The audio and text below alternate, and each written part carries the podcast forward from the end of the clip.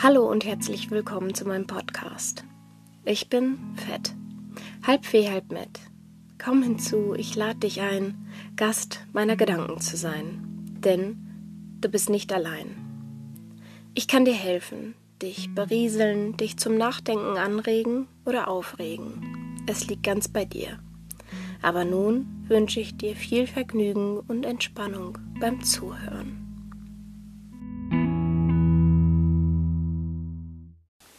Das Chaos aus dem Album Unvollkommenes Chaos. Je kaputter die Welt da draußen ist, desto heiler muss sie es zu Hause sein. Und zwar so wirklich, echt, ausgeglichen und nicht nur so zum Schein.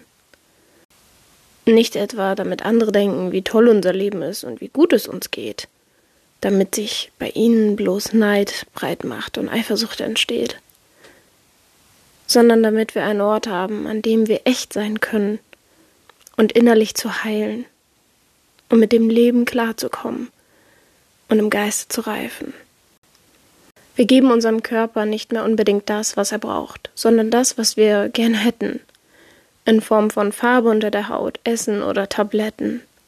Wir pumpen ihn voll mit Dingen, die wir meinen zu brauchen. Dabei wären wir zufrieden mit so viel weniger, würden wir auf unsere Instinkte vertrauen. Die innere Stimme wird nicht nur überhört, sondern klar ignoriert, bis der eigene Körper resigniert und rebelliert. Dann beginnt er, gegen all den Schrott anzukämpfen, mit Depressionen, Krankheiten und irgendwelchen Krämpfen. Und es werden die Symptome behandelt, doch der Ursprung dafür bleibt missachtet bis der Körper gar nichts mehr verkraftet. Im ersten Moment eine schnelle Variante der Möglichkeiten, sich von den Problemen zu befreien. Es betäubt sie und sie werden etwas stiller. Doch sie kommen lauter zurück und jedes Mal schlimmer. Je kaputter die Welt da draußen ist, desto heiler muss sie es zu Hause sein. Und zwar so wirklich, echt, ausgeglichen und nicht nur so zum Schein. Nicht etwa, damit andere denken, wie toll unser Leben ist und wie gut es uns geht, damit sich bei ihnen bloß Neid breit macht und Eifersucht entsteht, sondern damit wir einen Ort haben, an dem wir echt sein können und innerlich zu heilen, um mit dem Leben klarzukommen und im Geiste zu reifen. Der Kapitän ist das Bewusstsein und steuert das Schiff. Doch wenn er schläft, dann kann er das nicht. Schlafen wir tief und fest ein, kommt die Mannschaft, also das Unterbewusstsein zum Vorschein. Und wenn der Kapitän selbst nicht weiß, wohin die Reise geht, kann man nicht erwarten, dass die Crew was von seinem Plan versteht. So rasten sie aus, bei Nacht und irgendwann auch bei Tage, und bringen das Schiff vom Kurs ab und in Schräglage. Um das Schiff nicht zu versenken und untergehen zu sehen, sollte man sich Zeit für seine geistige Gesundheit nehmen, seine innere Nautik studieren und wieder einen Kurs finden, die Unruhestifter der Crew zur Not an den Hauptmast binden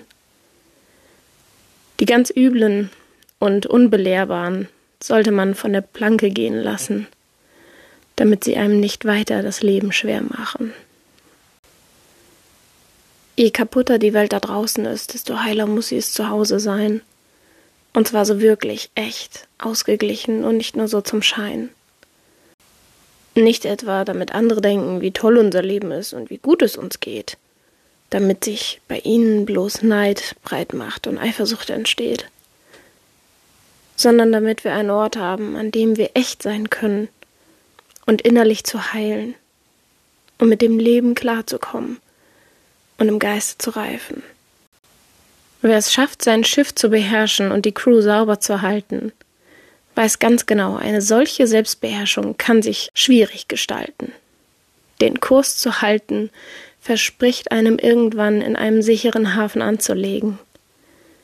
Wirf Ballast ab, denn mit ihm wirst du irgendwann nur untergehen. Lass kein Leck entstehen und dich zerreißen. Repariere deinen Rumpf. Fließt zu viel Wasser in dich hinein, sinkst du nämlich auf den Grund. Der Ozean des Lebens ist die Welt, die immer versucht, dich zum Kentern zu bringen. Mit Pech, mit Menschen, Fehlern und so viel mehr anderen Dingen. Der Neid ist leider viel zu oft die Motivation dem Glück der anderen gegenüber, anstatt uns wirklich zu freuen und uns lediglich um unser eigenes Wohlergehen zu kümmern.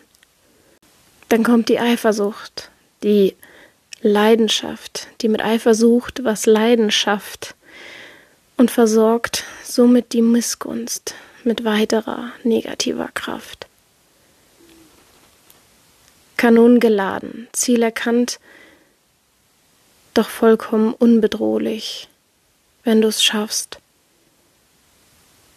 deine Crew zu hüten und das Schiff zu verteidigen mit all deiner Kraft. Denn am Ende laufen wir alle allein in den Hafen hinein und segeln nicht mehr umher, sondern sind daheim. Je kaputter die Welt da draußen ist, desto heiler muss sie es zu Hause sein. Und zwar so wirklich, echt, ausgeglichen und nicht nur so zum Schein. Nicht etwa, damit andere denken, wie toll unser Leben ist und wie gut es uns geht, damit sich bei ihnen bloß Neid breit macht und Eifersucht entsteht, sondern damit wir einen Ort haben, an dem wir echt sein können und innerlich zu heilen und mit dem Leben klarzukommen und im Geiste zu reifen. Die Texte, die ich schreibe, sind meist ohne viel darüber nachzudenken entstanden. Aus dem Verstand übers Herz in die Hand. Und man kann alles oder auch nichts in sie hinein interpretieren. So, wie es einem gerade in den Sinn kommt. Ebenso, wie sie entstanden sind. Kommen wir nun zu dem Teil, wo ich versuche, und ich sage bewusst versuche, den Text zu erläutern. Denn der Versuch beinhaltet auch zu scheitern. Und ich denke, dass ich niemals zu 100% erfassen und erläutern kann, was so alles in meinem Köpfchen abgeht. Wenn dir dazu eine konkrete Frage auf der Seele brennt, kannst du mich aber gern über Instagram kontaktieren. Nun, viel Vergnügen beim Teil Senf. Denk dran zu beobachten, was du dabei fühlst und denkst. Puh, zum Ende hin wurde es dann doch ganz schön reißerisch und ich habe etwas Sorge, dass es so verstanden werden kann, dass man über Leichen gehen soll, sein eigenes Ding machen und keine Rücksicht auf andere nehmen. Das soll man natürlich bitte nicht. Aber wir leben in einer wirklich chaotischen Welt, zu einer noch chaotischeren Zeit. Und es ist wirklich wesentlich wichtig geworden, sich vorrangig um sich selbst zu kümmern, um sich schlussendlich wiederum auch um andere kümmern zu können. Kennst du das Beispiel mit den Sauerstoffmasken beim Fliegen? Zuerst man selbst, bevor man Kindern und anderen hilft. Denn wenn man sich nicht zuerst um sich selbst, sondern um andere kümmert, wird man im schlimmsten Falle bewusstlos und dann kann man einfach niemandem mehr helfen. Wenn jeder an sich denkt, dann ist an alle gedacht. In dieser Situation mit dem Flugzeug absolut hilfreich. Welch tolle Vorstellung, wenn niemand fremde Hilfe bräuchte. Der erfolgreichste Absturz, den es wahrscheinlich je gegeben hat. Okay, Scherz beiseite. Der Text entstand eigentlich zu einer Zeit, in der ich auf der Suche nach dem war, was ich brauche. Also ich meine, so wirklich brauche und nicht, was mir irgendwelche Medien versuchen anzudrehen. Und ob im Dienst, beim Motorradtreffen, in meiner Freizeit oder meiner Wohnsituation habe ich immer wieder feststellen müssen, dass ich an materiellen Dingen nichts brauche. An dieser Stelle werde ich nun keine offizielle Definition von dem Wort brauchen ablesen, sondern das, was ich bei diesem Wort empfinde und was es mir beigebracht hat. Vor gut sechs Jahren habe ich begonnen, mein Leben auszumisten. Alles in meiner Wohnung fühlte sich nicht mehr wie eine Bereicherung, sondern eher wie eine Belastung an.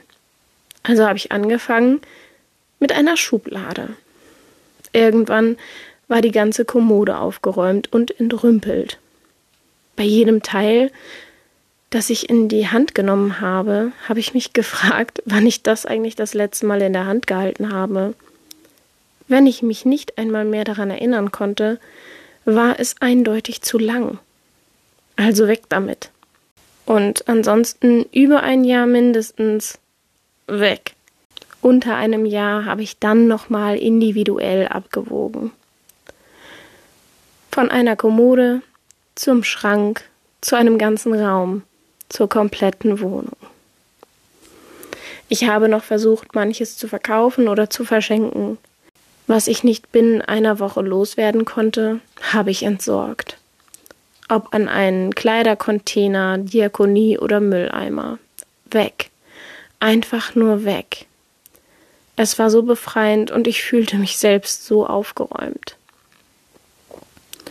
Oft habe ich schon den Spruch gehört, dass das Zimmer eines Kindes oder später die Wohnung eines erwachsenen Menschen seinen Geist widerspiegelt.